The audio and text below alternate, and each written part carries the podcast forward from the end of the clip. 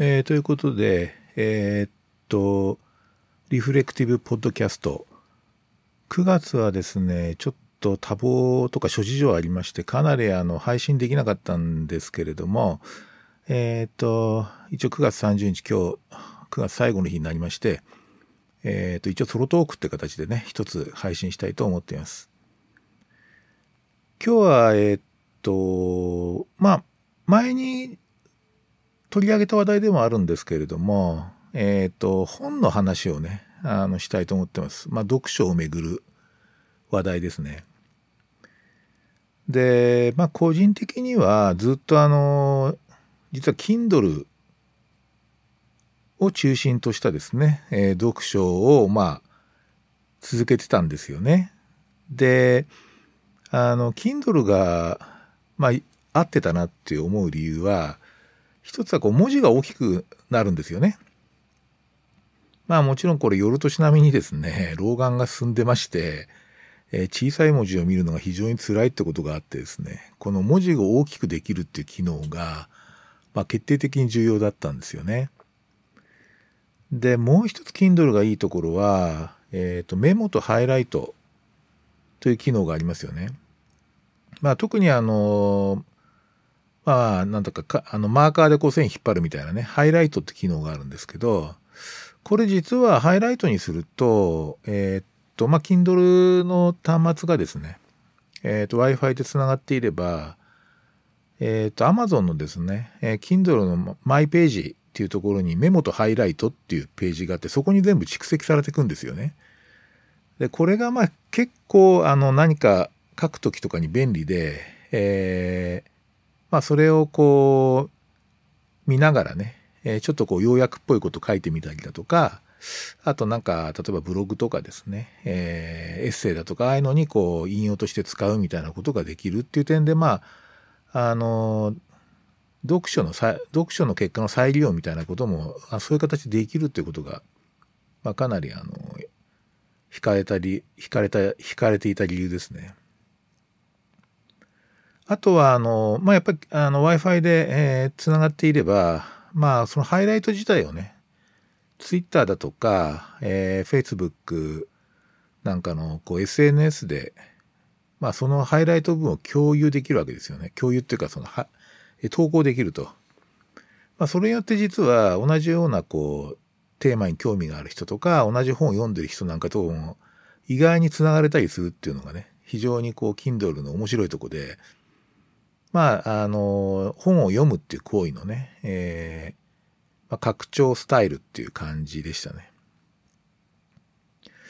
ただずっとこう、えー、っと、Kindle を中心に読書していると、まあ、いくつかこれ弱点がありまして、まあ、一つはですね、これ不思議なんですけど、案外、あの、読んだってことを忘れてしまうことがあるんですよ。えっと、読んだ本のことがすっかり忘却してしまうっていう。で、これはまあおそらくその物理的に手元になかったりするっていうことで、えー、なんかこうね、あの記憶に残りにくいんじゃないかっていうふうに個人的には思っています。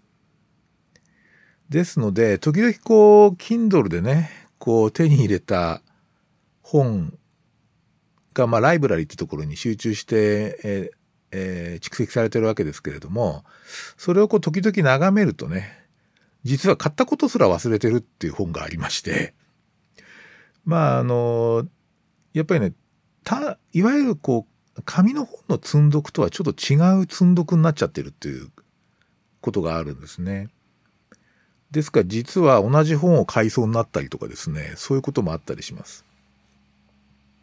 おそらく物理的にか、物理的な本に存在してる本というか紙の本だと、えー、ちょっとこう視野に入ったりだとかね、なんか部屋を整理してて、あれ？これ買ってたな、みたいな感じで。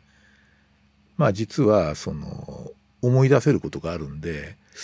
えー、そうすると買ってからかなり時間経った後から実は興味を持って読み始めるみたいなことも結構あるんですよね。で、あともう一つ Kindle の弱点は実は人文書が圧倒的に少ないっていうことなんですよね。で、まあ、哲学系だとかですね、社会学系だとか、そういう人文社会学系のえー、本の Kindle 版ってのは非常に少ないです。まあ、これ日本語の話ですね。で、実は英語だとかなりあの、この辺は充実していて、えー、っと、まあそういう点でこう、例えば翻訳、向こうでちょっと読みたいなっていうね、翻訳、あ本が、まあ翻訳出てない場合に、まあ英語の原文で買って、ちょっと必要なところを拾い読みするみたいなことは可能ではあるんですが、例えば日本の方が書いた人文書なんかは本当にあの手に、あの、Kindle ではなかなか難しいところがありますね。まあビジネス書なんかはほとんど Kindle なんですけどね。で、えっと、それでですね、えっと、特にそうですね、今年に入ってからというか、去年の年末ぐらいからですね、年末っていうかな、うん、去年ぐらいから、あの、紙の本へちょっと回帰してましてですね。で、これ、なんでその紙の本もう一遍っていうふうに思ったかっていうと、まあ今テレビでもせんなんか宣伝してますけど、実はあの葉月ルーペっていうのがあるんですよね。で、これの一番その度数が強いもので見ると、実は文庫本が結構しっかり読めるってことに気づいたんですよね。で、いわゆるこう、あの、こう、いわゆる老眼鏡っていうかな、所持グラスに比べると圧倒的にこう、やっぱりこう、なんですかね、そのプラスチックレンズの設計なのかもしれませんが、非常に読みやすいっていうか見えるんですよね。で、そういう点でこうちょっと老眼鏡とか使うよりも圧倒的にこう、葉月レープ使うことで、あ、読めるみたいな感じになりましてですね。で、えー、っと、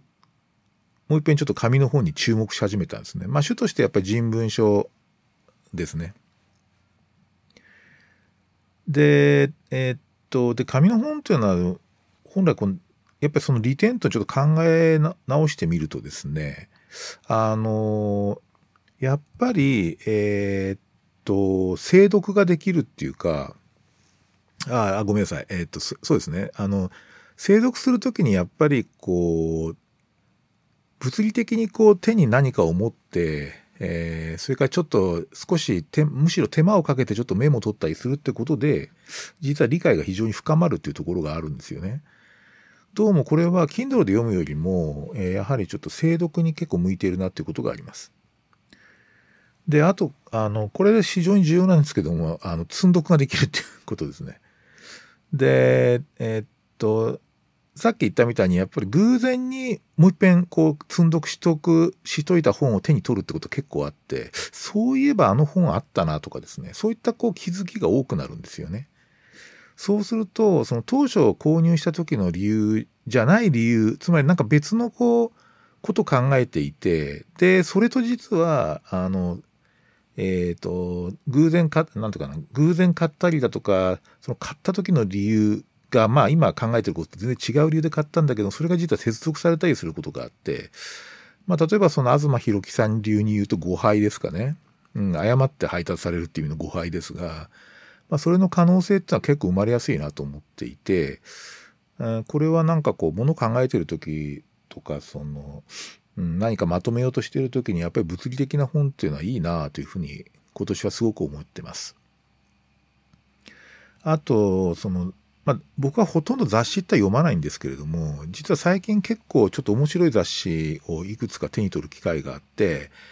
えー、雑誌はもうあの、やっぱり電子媒体だと非常に読みにくいですね。やっぱりあの、写真が、写真とかのね、魅力とかもあるし、えー、こう、文字のレイアウトもね、えちょっと凝ったものが多かったりするので、これはもう紙の本の方、紙の雑誌の方がすごく読みやすいなというふうに思ったりしています。あとはですね、やっぱりね、想定が意外にいいっていう、まあちょっとこれ年寄りじみた趣味かもしれないんだけれども、非常に想定が魅力的な本ってありますよね。で、あれはなかなか手に取ること自体が楽しいので、まあそういう想定の魅力にもちょっとこう注目するようになったってところがあります。で、そうですね。えー、じゃあ実際ちょっとどうどうやって読んでるのかなってこともちょっとお話ししようかと思うんですけど、えっ、ー、とですね、僕は個人的には、その、本当に自分の、まあ、専門領域だとか、あと、えっ、ー、と、なんか論文書かなきゃいけないとかね。まあ、そういう場合はやっぱり精読しますよね。もう非常にきちっと読んでいくっていうか、一字一句逃さず読むっていう。ただこれはやっぱりさっき言った理由つまりその具体的にそこで何かこう正式に何かものを言わなきゃいけないとか、えー、科学的なこう妥当性っていうかながきちっと要求されたりする時にはやっぱりそういう態度が必要なんだけれども全ての方にわたってそれをやる必要は全くないと思ってましてむしろ時間の無駄だなというふうに思ったりしてます。えっ、ー、と専門じゃない本まあ実はあの最近は専門じゃない本ばっか読んでるんですけどもこれ結構やっぱりうんと興味のあるところからだけ読んでみるとかねあとはパラパラパラパラっとめくってみて眺めてみるとかなんかあとその他の、えー、っと、その本を取り上げて何か、えー、発信してる人いますよ、あいるんですよね。例えばツイッターだとか、フェイスブック。まあツイッターが多いかな。ツイッターなんかで例えば、あ、こういう視点がこの本にあるのかと思った時にそこを中心に読んでみたりだとか、まあかなりその、えー、っと、その本自体の何か本質をつかむとかそういうよりもむしろ道具にならないかなっていうか、自分のこう、えー、考えとかですね行動の道具になんないかなっていうそんな感じでこうあのささっと読むっていうのは結構大事だなと思っています。ただあの小説は難しいですね。小説は、そう、さささっと読むっていうのはほとんど無意味で、あれどっちかっつうと、あの、本当にあの、きちっと追っていかないとわけわかんなくなっちゃいますし、えー、っと、そもそもまあ、楽しむもんなので、読んでまあ、なんていうかな、こう、ある種のエンターテインメントだと思いますので、えー、結構それで途中で面白くないからやめちゃうみたいなのもあるんですけれども、えー、と小説は割とじっくり読みますね。あとですね、漫画ですね。これも非常にあの僕にとって重要なこう、えー、読書なんですけれども、これに関しては僕は Kindle、まあ、特にあの、えっと、Kindle ペーパーホワイトではなくて、うんと、大きな僕は iPad、まあ、えっ、と、えっ、と、12インチだったかな？えっ、と、大きい iPad ありますよね。あれで読むのがものすごく好きです。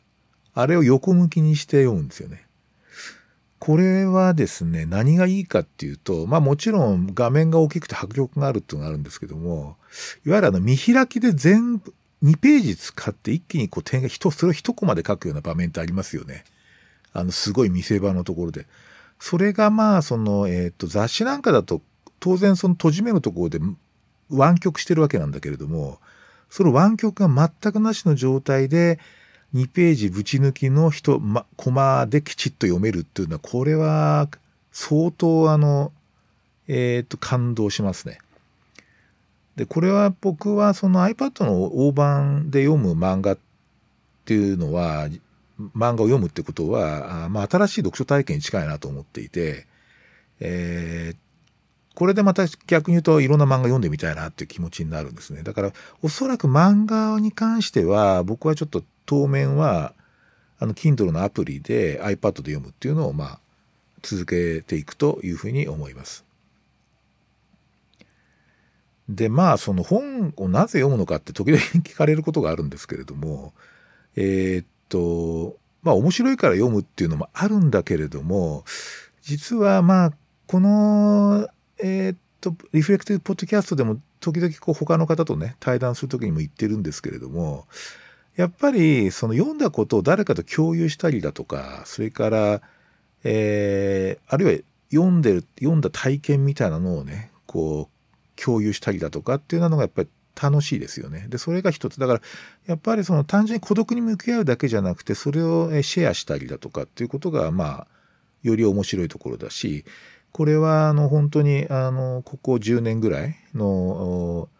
まあ、いろんなインターネットだとかね、そういうこう人と人とのつながりが非常にこうあの便利になってきてるというところを反映しているところがあります。あとはアウトプットのもう一つのその目的として僕は結構仕事に生かすってことを考えています。で仕事に活かすとその先ほど言った自分の専門分野に関するその知識を本から仕入れてそれを使うっていうふうに思われるかもしれませんが僕は実はその例えば自分のまあ仕事の現場ですねのいろんな事象がありますよね。それとかあといろんなケースですね。ケースを検討したりだって時に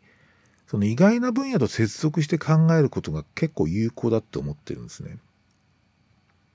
実はまだちょっとこのあその本はまだ手に取ってはいないんですけれどもじゃ確かビジネスコンサルタントの人が実はビジネスの現場で一番役に立ったのは実は思想だとか哲学の本を読んだ体験だったっていうふうに言ってる本を見たことがあるんですけどもおそらく感覚としてはそれに近くて、まあ、例えばその、えっ、ー、と在宅診療とかのケースでね、まあ、ある老夫婦の事例が出てきた時にもちろんその、えっ、ー、と、当該のケアの対象になるような方の疾患だとか、その健康問題だとかっていうことが当然問題になるんだけれども、例えば、その老夫婦が住んでるところが、まあ、例えば中央線線で三鷹よりちょっと先ぐらいのところにあったりするときに、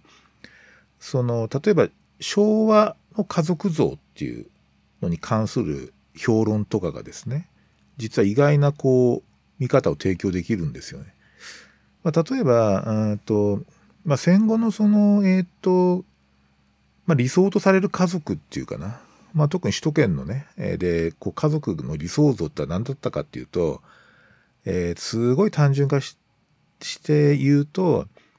えー、例えば中央線線とか、その小田急線線に住んで、まあ大体1時間以上かけて職場、都心の職場に通ってですね。で、一軒家をそこに持っていて、で、主婦奥さんは主婦専業で子供が2人いるっていう、まあ、こういう、えー、っと、えー、都心よりもちょっと離れたところに一軒家を持って専業主婦で、えー、そして子供2人っていうのが、まあ、ある種成功モデルなんですよね。サクセスモデル。ですから実はこの老夫婦に関しては例えばもしかしたらそういう家族像をきちっと成し遂げたっていうかな。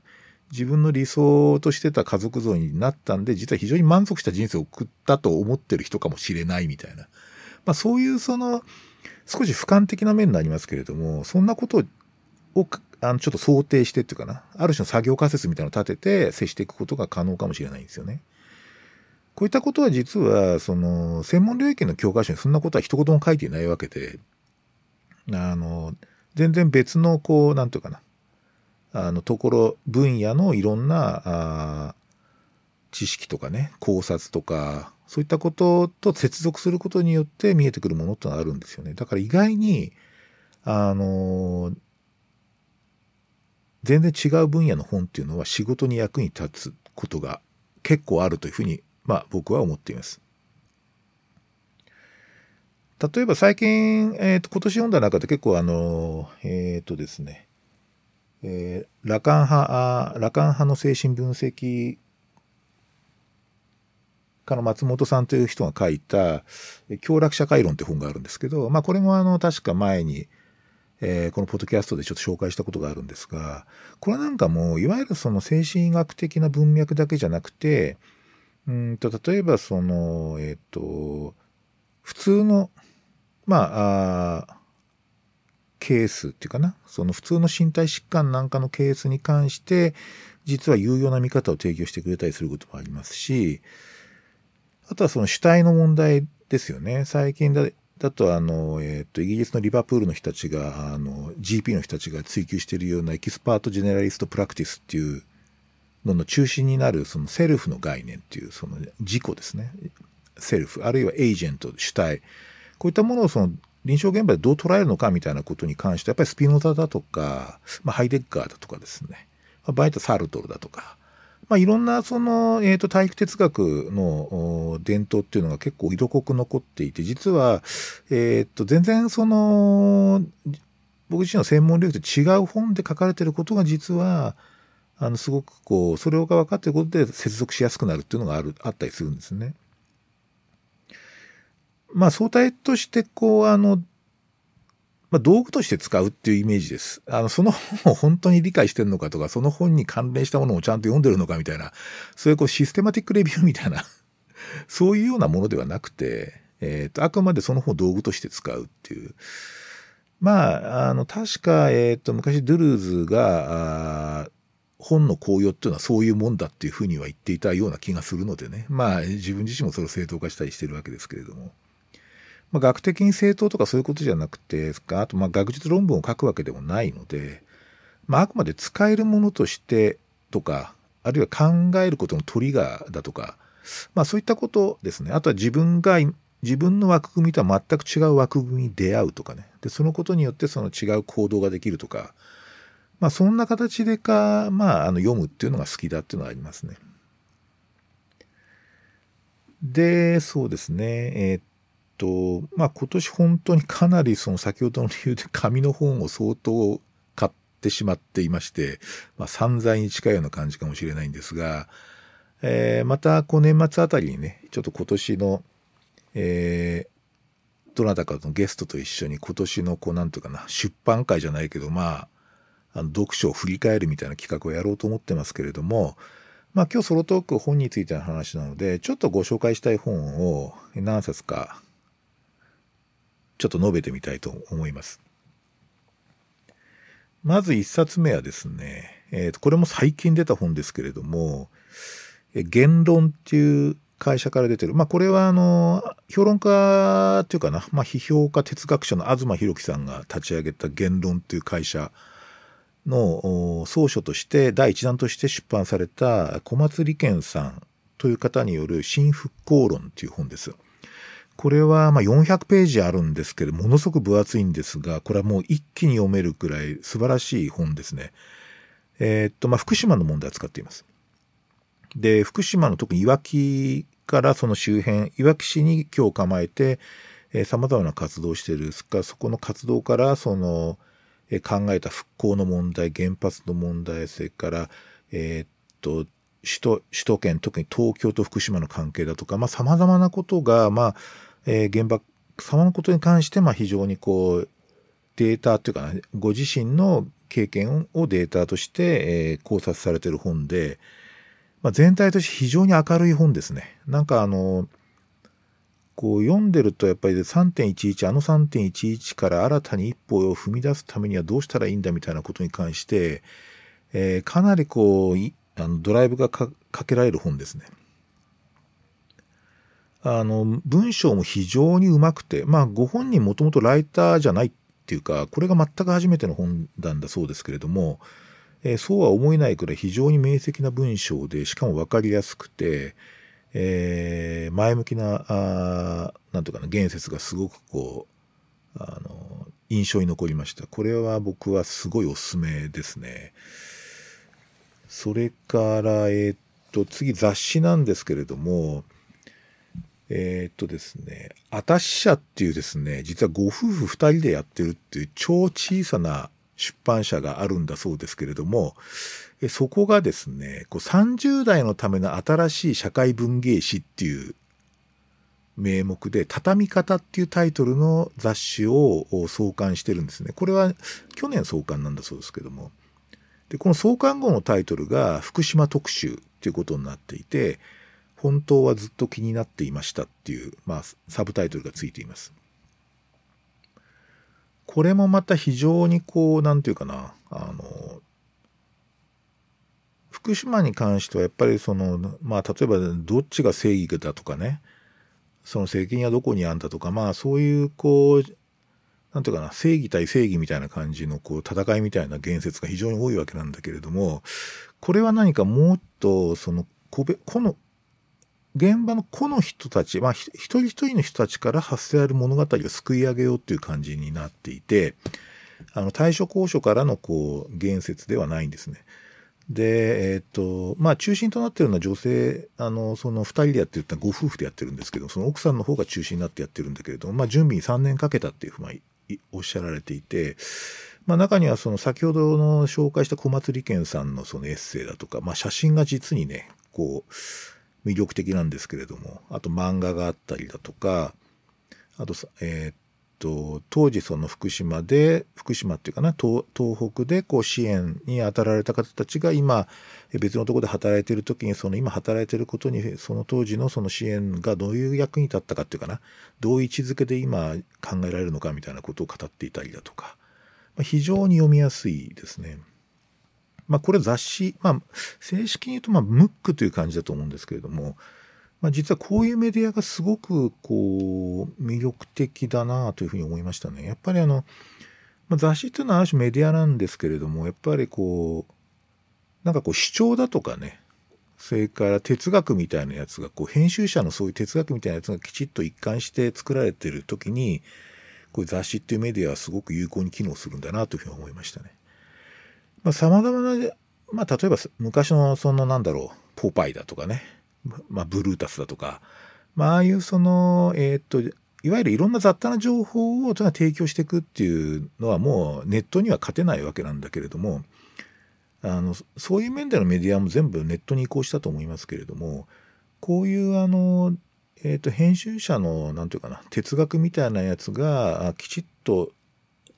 貫かれてるような雑誌っていうのは、まだまだ魅力的なメディアだなというふうに僕は思いました。あとですね、えっ、と、雑誌で言うと、もう一つ、これ本当に最近っていうか、つい数日前に あの、届いたっていうかな、あの予約で、えー、申し込んでいて届いたんですけども、まあ、あの評論家の宇野恒弘さんがね、えー、責任編集しているあのプラネッツっていう雑誌があるんですけど、そのボリューム10ですね。プラネッツボリューム10。えっ、ー、とこん、この特集はですね、えっ、ー、と、戦争と平和の現在形っていう、まあ今戦争の問題を取り上げるっていうのはメディアの中でもなかなかないらしいんですけれども、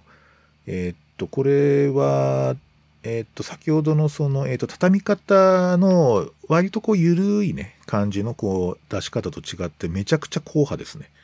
めちゃくちゃあの、文字がものすごく多い。ただですね、あの、やっぱりこう、出てきてる方っていうか、これにたま、いろんな対談だとかインタビューをあの宇野恒弘さんがやってるんだけれども、まあ、この対談の相手になってる方たちっていうのが、まあ、今まさに最も今旬な人っていうかな今こうえー、っとこれからのまあ何て言うかなあの日本および世界を引っ張っていくような人たちばっかりなんですよね。でえー、っとこういう人たちが一体こういう問題についてどういうふうに語ってるのかってものすごく興味深いし視点がですね、えー、っと、なんていうかな。あの、なんか既存の枠組みじゃないんですよね。えー、えー、っと、例えばその憲法だとか、その安,、えー、っと安保だとか、その国連がどうしたとか、そういうようなちょっと政治的な状況論とは全然違う、もっと根本的考えようっていう感じなんですよね。で、特にこう、えー、っと、感銘を受けたのは、えー、っと、推し守監督ですね。あの、押井守さんが昔作った、えっと、パトレイバー2っていうね、劇場版パトレイバー2っていうのに関して、宇野さんが集中インタビューをしているところが非常に面白い。まあ、あの、なんとかな、あの、押井さんのこう、知性が全開っていう感じでですね、実はこうアニメーションっていうのは隅から隅まで自分でこうコントロールしなきゃいけないから、えーと、本当にこうある意味思想性が問われる部分があるんですけれども、えー、ここで語られてるあのテロリズムだとか戦争の問題への考察っていうのはなかなかマスメディアで現れてこないような考察で非常にあの一読に値するなというふうに思います。またあの、一昨年かな大ヒットしたあの、この世界の片隅でっていうあのアニメーション監督した片渕素直監督にも宇野さんインタビューしていて、これも非常に興味深いです。やっぱりあの戦争の問題をどう表現するかとか。まあ、例えばその、うんと、アニメーションで戦争っていうとね、あの、よく取り上げられるのが、あの、高畑勲監督の蛍の墓ってやつがあるんですけども、まあ、実は、あの、えっ、と、片渕監督は、あれは、えっ、と、もともと相当知的な、知的にこう見られることを前提としてるっていうか、そういう映画だっていうんですね。で逆に言うと、見る側のその感情は一切考慮してない作り方をしてるから、実はトラウマなんじゃないかってあれ。で、私も実はあの映画はちょっと見れないっていうか、トラウマになっちゃってるんですけども、あの、おそらくもっと知的に冷めた目で見ないとダメなような作りになってるっていうのは僕は非常にこれあの、やっぱさすが実作者の意見だなと思って感銘を受けましたが、まあ、他にもその、この世界の片隅での細部にわたってどういうこう、あの、考えを持って作ってるかっていうのが詳しく語られていて、これも非常に面白いと思います。まあ、あの、この、えっ、ー、と、畳み方っていう雑誌と、プラネット10っていう雑誌、まあ、これ雑誌ですね、二つともね。で、やっぱ新しい形の雑誌だなというふうに思っていて、えっ、ー、と、こういうメディアの作り方あるんだなっていうのに気がつかされましたね。まあ、やっぱりそのネットで例えばその、うん、今もう全部そういうのはこう、ね、ネットに移行するんだみたいなことだけじゃなくて、やっぱりこうじじっくりとこう活字に、活字に孤独に向き合うようなタイプの、なんていうかな、メス、えー、っと、一貫したこう、哲学でこう、貫かれたような、総合誌みたいなやつっていうのはおそらく、ちょっとまた復活してくるんじゃないかなっていう感じを持ちました。えっ、と、あと最後にですね、まあ、あの、もう一つ実は、えっ、と、先ほどの宇野さんが作られてる会社のプラネッツっていう会社から出てる単行本で、えー、立花弘樹さんっていう、まあ、これはあのペンネームだそうですけれども、え、現役官僚の大英日記っていう本があるんですね。で、これがですね、えー、っと、僕は自分的には今年読んだ本の中でナンバーワンなんですよね。で、まあ、あの、現役の官僚ですね。官僚、若手官僚の方である立花さんが、えー、まあ、ロンドン、それからオックスフォードというふうに、まあ、英国でこう、えー、留学をされて、その時のまあ体験記なんです。その時に書いたことが書かれています。で、実は、その、えー、っと、これはぼ、いわゆる留学日記みたいなものとしても読めるんですけれども、例えばそのロンドンのそのですね大学っていうのの機能だとか、えー、そこで培われたこうなんとかなあのえー、っコモンウェルスのね、えー、中心となっているロンドンっていう街が、えー、どんなこう、えー、っと哲学でこう人人がつながったりとかね、えー、議論したりしてるのかみたいなことっていうのがちょっと今まで見たことがないような感覚で深く追求されてると。あとはそれこそ欧州最古の名門総合大学であるオックスフォード大学ですね。で、こういうところで世界中のこう逸材が競い合うところで、まあ、その、どういう哲学で教育が行われているのかみたいなことも、やっぱりその現場の体験から、さらにこう抽象化したモデルに提示、として提示してるんですよね。つまり英国的とはこういうことであるみたいなことを、かなりあの、僕はかなり論文的に読める本だと思って、この本はかなり精読しました。あの、相当こう今までにない深さで、英国のことについて書いてある。それからあとやっぱりね、想定が美しいんですよ。もうめちゃくちゃ美しくて、まあその表の想定もいいですし、中の写真も魅力的だし、まあその本としてのこう魅力っていうかな、ものとしての本の魅力がすごいある本ですね。まあ、あの、今日はね、この4冊だけの紹介になるんですけれども、えー、っと、まあ、かなりこう、読書についてね、えー、新しい発見があった1年になってるなっていうふうに思っていて、まあ、あの、今年あともう3ヶ月ぐらいになりましたけれども、えー、っと、どんな本に出会えるかすごいまたちょっと期待してるところもあったりします。まあ、今日はあの動画系っていうかな、例えば映画とかアニメだとか、まあ、ネットフリックスのドラマとかそういったことに関しては一切触れなかったですけれども、えー、っと、実はその本読んでて逆にそのネットフリックスの方の見方が変わったりだとか、逆のそういうフィードバックもあるんですよね。だそのあたりも今度ちょっとまたゲストの方迎えて、今後取り組んでいきたいと、ああの、語っていきたいと思っていますので、えー、どうぞよろしくお願いいたします。では今日はこの辺で。失礼します。